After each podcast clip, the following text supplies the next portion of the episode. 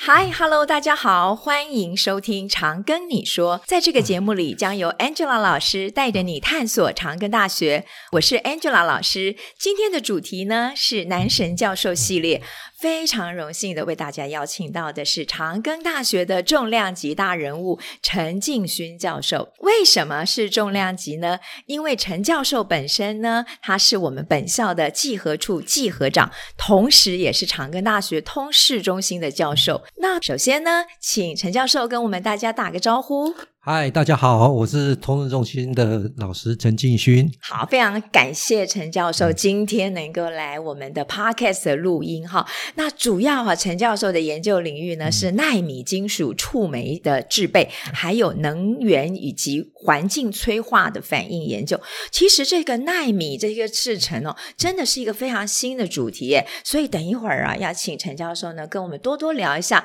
您所做的一些东西，还有呢，今天 Angela 老师特别邀请季合长来开箱这个无所不能的季合处。那么现在我们就请季合长来跟我们的听众简单的介绍一下季合长您的学经历背景。好，我是东海化学系毕业的，然后毕业之后我到中山大学念化学系，一样念的硕士跟博士。那毕业之后，当然我们就服完兵役啊，哦，回到社会上来。那时候刚好遇到工学院院长郑武顺院长，是是是，哦，他他就跟我说，哎、我们有一个缺，怎么缺呢？他说当时那个年代的国科会，哦，现在的科技部，科技部对、哎，能拿到博士后研究员的老师的员额的老师并不多。是那刚好工学院拿到第一个，那刚好我是是学催化剂的，他还是触媒触媒是，所以界的刚一好很个。新的一个前辈对哎对对，嗯他那时候从工研院到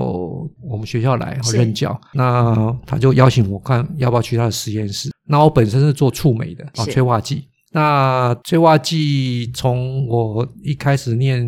呃研究所开始，就对一直在这个领域上面一直是是算是深耕了哈嗯。不过我进长庚当老师以后，我的研究大概就主要是两方面，一个是能源，一个环保。能源跟环保对啊啊，能源跟环保真的很重要哎。老师要不要跟我们讲一讲，您都做哪一些方面？一般来讲，我在长庚的前几年哈，我做比较类似燃料电池前端的叫做触媒转化，就是通常比较专有名词叫 reformer 然后。就是燃料电池前端会产生氢气，那那个前面氢产生氢气过程当中的一些转化的一个催化反应过，程啊，另外还有一些进燃料电池前面的一些电极材料，最怕的就是产生一氧化碳。那我做了一些一氧化碳移除的一个工作，哦是就是进到我们燃料电池前的那个白金电极，尽量让它一氧化碳的浓度下降。所以老我师，你可不可以再讲简单一点？一氧化碳浓度下降有什么用处？通常现在电池哈、大部分用贵重金属当做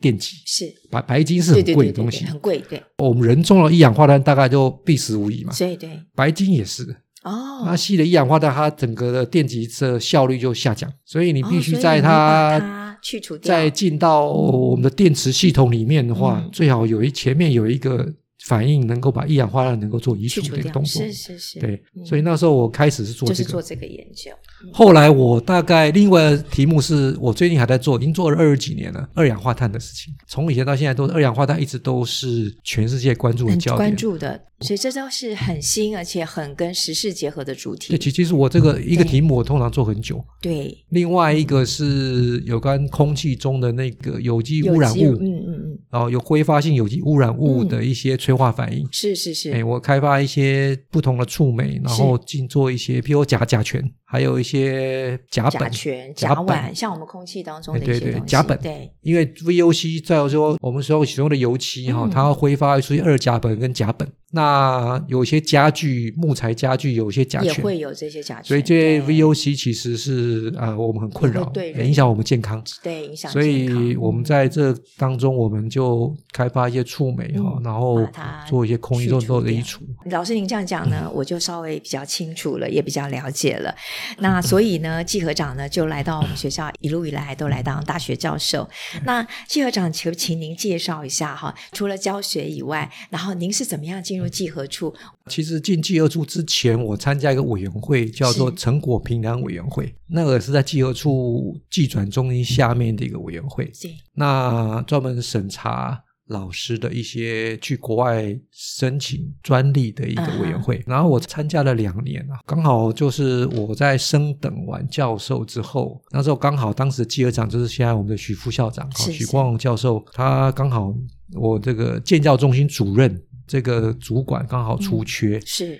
那可能我们在过去在这个委员会里面一起开会讨论有而且哎您很啊，可了能解，对我比较有印象，是他就哎，他就觉得是不是适合来邀请我去是当技教中心主任？是是，所以大概十年前呢，哈，就升完教授也幸运啊，因为就没有什么后顾之忧了，哈，对升等完了哈，对那所以以担任行政职的话呢，就比较是能够全力投入。那既然这样，您在集合处这么长的时间啊，您跟集合处一定很有渊源，可不可以请您介绍一下我们集合处有几个中心？好的，那个我一开始进入的服务的单位是建教中心建教啊、哦嗯那建入现在有四个中心，建教中心是两个业务，一个就是跟厂商的产学合作啦，产学合哈作，也对，就是把老师的技术跟厂商媒合了哈，是是哎让厂商愿意把经费拿出来，是帮助开协助发老一师些协开助老发师开发，对对对对嗯。建教中心另外一个业务就是学生实习啊、我们最常看到就是呃工学院、管学院啊、暑假两个月去校外实习。是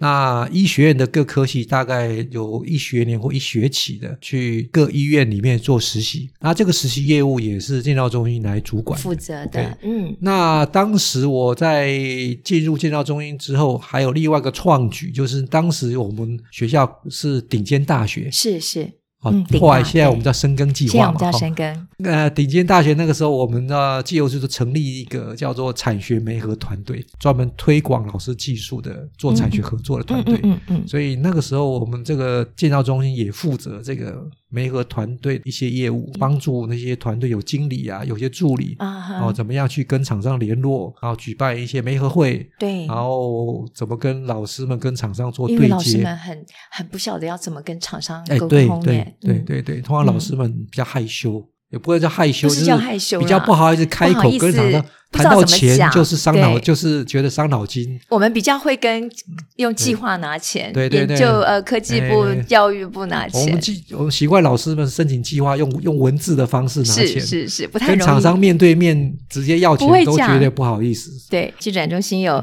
专业经理人团队，嗯对还有对助对理可以帮忙老师去对把我们学术上的语言能够转译成厂商能够了解的方式，对呃，对请对他们来协助我们完成一些产品的开发，这就是对技转。对对 OK，好，那我们还有像创新育成中心，可以请、呃我先讲技转中心好，你好先了讲技转中心刚，刚你谈技转中心呢，刚刚讲的建教其实是合在一起很。合在一起的，对，技转中心其实说老师们不好意思跟厂商谈产学合作的对的事情，老师同样也可能不好意思跟老师谈技转要多少钱的事情，是是是，这个也是我的困扰，所以老师们他谈的就要价格说哇，以为谈个五十万哇，觉得很好高，其实哦一点儿都其不其实是一。点都不高。然后那个时候，其实我记得了哈，我哎记得我十几年前，然后当刚讲的那个委员会的是委员是的时候，是我常常开会签一些文件说，哦，我们寄转金怎么都那么低呀、啊，签个几八十万万啊、十哎万、对对二十万，好像就签寄转。印象中寄转金都是很高的啊，就所以我那时候就觉得也很讶异。那我是们的寄转中心最近几年哈、因为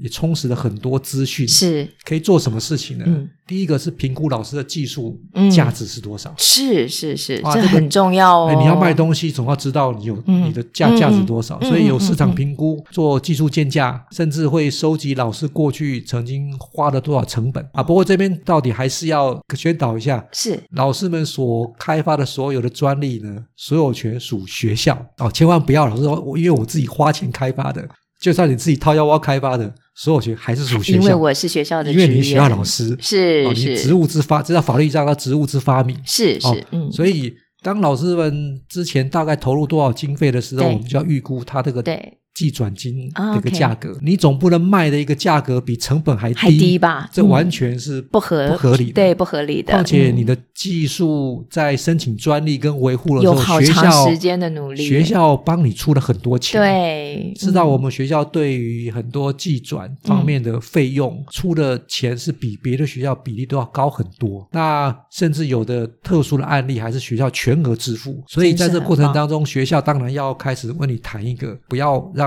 我们亏钱的、嗯低于成本的价格。嗯嗯，哦，这嗯是一个很重要的过程。所嗯以，技转中心除了帮你建价、帮你盘点你的技术、你的技术价值是多少，那我们还会协助老师做谈判。谈判过程当中，就会把你的价值垫高。垫高嗯的时候，我们当然就会学校有比较好的收益。对，啊，顺便宣传一下，当我们技转成功有学校的收益的时候，我们的技转办法里面，我们对老师是很优惠的。啊，哦，比如说一百万的计转金，我们嗯学校只收那个百分之三十， 30%的管理费完全给那些老师老师们、发明人当做他们的钱。这么百分之好，三十的理由是因为学校之前帮你出了这个技术的成本，是是，因为你申请专利的费用、还有维护的费用都是学是校嗯都帮是你由出学校的，支付的学，校把成本拿回来而已。嗯，如果一季了没有做，很多学校都百分之五十啊。哦对，那我们学校收百分之三是最高了哦，因为如果你的计转金更高的话，超过一百万的部分，学校收的更少，这么好，都还不哎到，三十。对，所以这个我们学校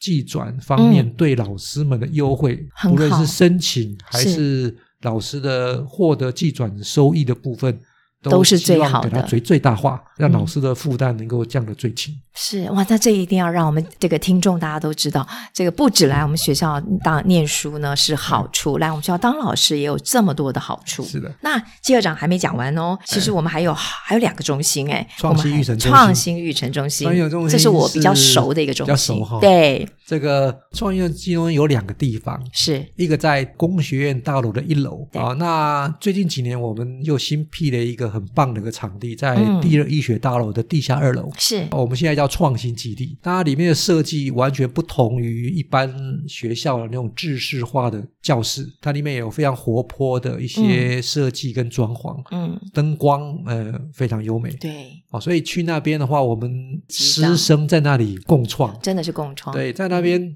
你在一个轻松环境下面聊天，嗯产生的创意，，对往往会有一个构思出现，是然后我们会有一些公共空间让你去做一些实地的实习没错，啊，比方说我有一有一个房间就是做三 D 列印的，猎印对对我们很多老师们带学生去做嗯三 D 嗯列印，对，所以那个环境下面的话，就是让学生们能够在师生在一个那样的环境下面很做一个自由自由然的讨环论。境里哎讨不论，是我们很自私的做课桌对椅。对对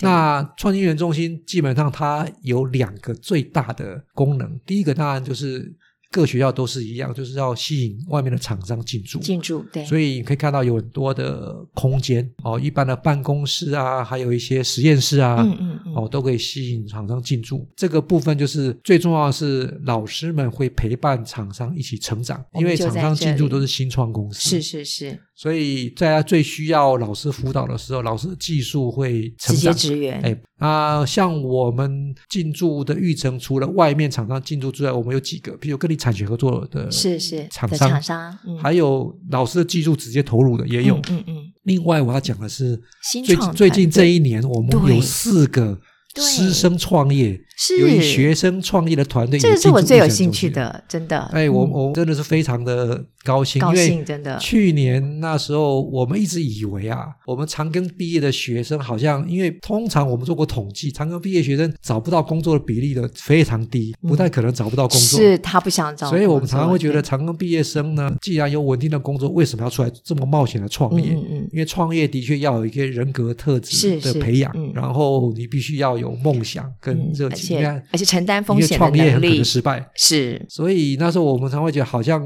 创业对长庚来讲，好像不是很遥远很遥远。嗯但是我们过去这一年，我们育成中心嗯做了一些创业竞赛，是有校内的，还有跨校性的，哇，报名的踊跃啊，超乎我们想象。季校长跟我们讲，好像好几个，还有 U Star，哎可以对跟我们介绍一下吗？像我们的这一次校内的创业竞赛完了之后，我们推荐了好几队嗯有潜力的，呃，我们记得我们推荐了七队，然后去申请 U Star。对那今年是七队有三队通过获得棒补哎助， ，hold 得不住。去年有一队。那整个过程当中，育成中心会帮助他们写一些商业计划模式的商那业个模式。呃 project，哎嗯，对对对，然后 OK 嗯帮他们这个计划完成，然后帮他们申请，甚至教育部他们来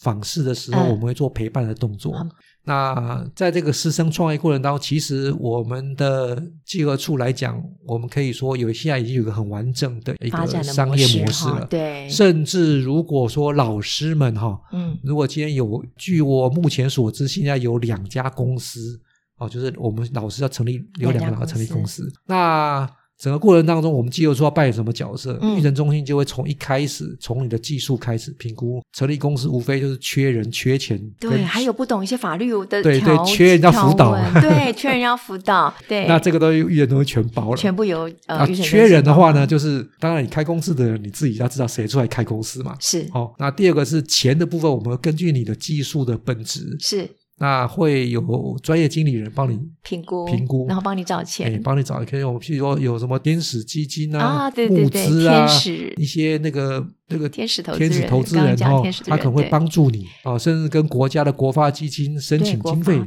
那另外就是从一开始要 start up 一个公司的时候，你要注意什么事情？我们会给你找一些会计师，怎么样开公司，甚至你要关公司，他也可以帮你。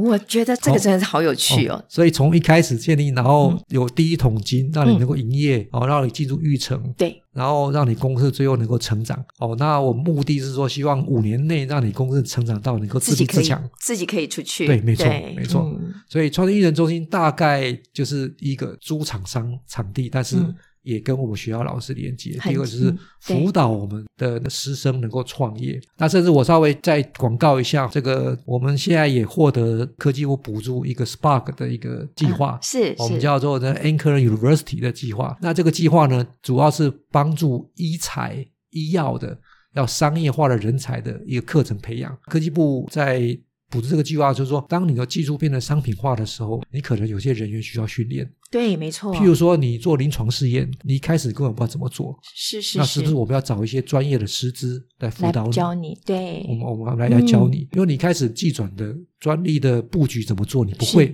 是那我们要透过这个计划教你怎么做专利布局，因为每个人的专利属性不同，嗯对哎怎么做专利布局，这是一个我觉得专是很门大的事情学问呢。对，那学问。嗯，所以呃，我们这个计划进来之后，我们其实对于医材跟医药方面人才培养啊、未来会做的更多、更啊深入，哦更深。入。所以也鼓励我们学校的老师，鼓励一些呃听众的同学，如果你也有一些很好的 idea，你可以来我们学校念书，然后我们的计合处这个创新育成中心会有团队可以帮忙您。那老师还有一个中心哎，技术产创中心技术产创中心是技游处最新新成立的中心，是那当初会成立这个中心的目的，其实有一个跟技转中心很有关系，就是我们我刚刚好像有提到，我们老师的技转的金额不够高，老师的技术都属于比较前端的。是是是，哦，我们通常有一叫 TRL 哈，叫成成那个技术成熟度来评估一到八或九了哈。嗯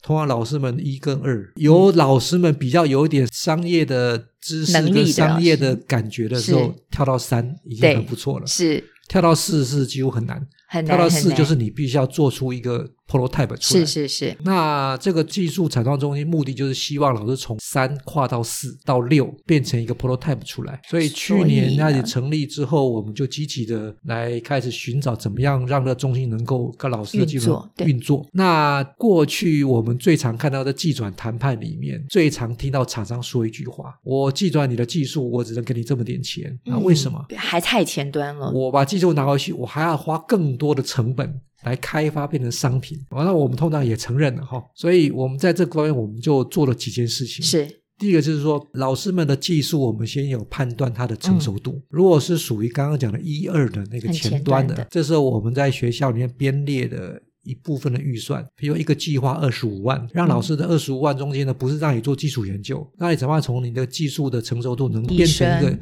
出成品？那这样成品让厂商能够看到，诶，有感觉了，他好像有感觉了，对对，那这是我们的计核处的，我们的每一个团队就是嗯科研平台哈、嗯嗯嗯，我们科研平台是有专业经理人的，会到处带着老师们去宣传嗯，所以这是第一阶段的。嗯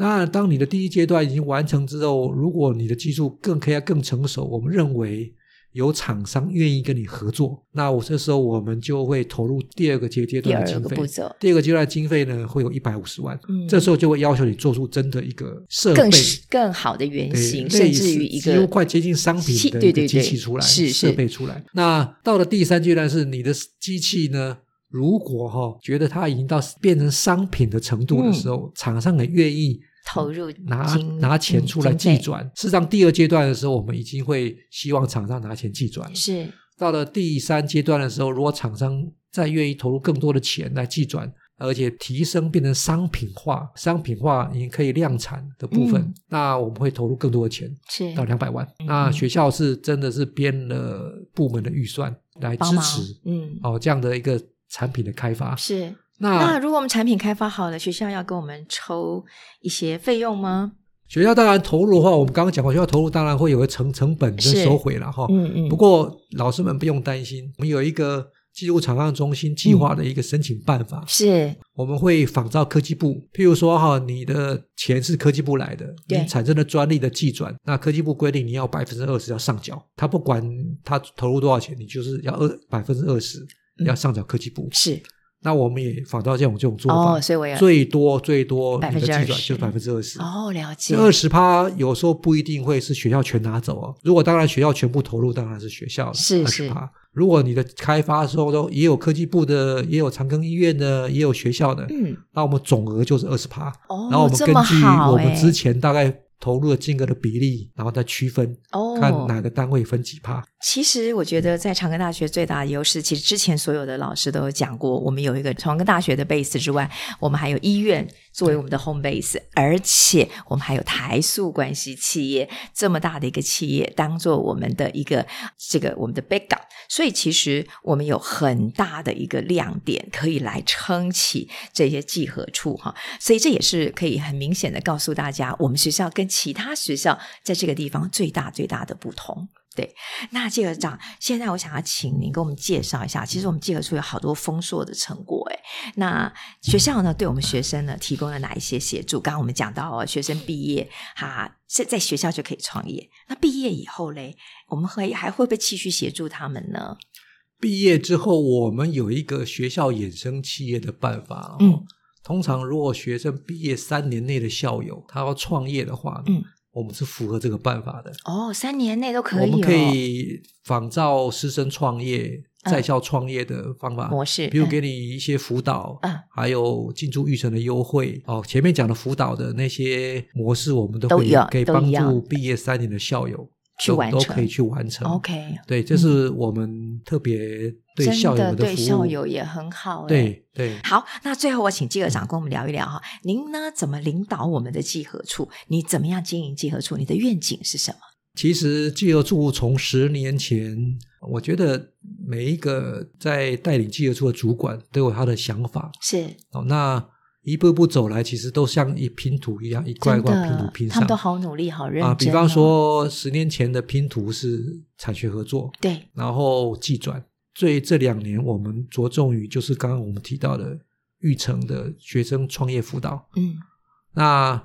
在最后一个拼图，就是我刚刚在讲我们的技术产创技中术心，产创，对，将老师的技术变成商品化。嗯，也就是说，对于一个再加上我刚刚提过的，我们 Spark 计划通过了哈。嗯，其实我觉得是最后一块拼图已经拼把上它了。拼起来了，等于对，说，我们技术处现在的功能基本上有能力从技术嗯盘点到辅导变成商品，然后跟厂商接触，嗯，产生技转，最后成立公司。成立公司我们基本上已经具备这样这样的的从能力，嗯哼从零到我不知道到多少了哈到，一无限一条龙服务的的真的是一条龙的的服务功能，其实啊已经可以嗯达成这样的目目的。嗯，甚至我我们最近有一个单位要成立公司啊，然后我们有个专业经理人，他之前就是在天使基金，嗯，他一看这个单位哈，他就开始做。我告诉你，你的很值钱。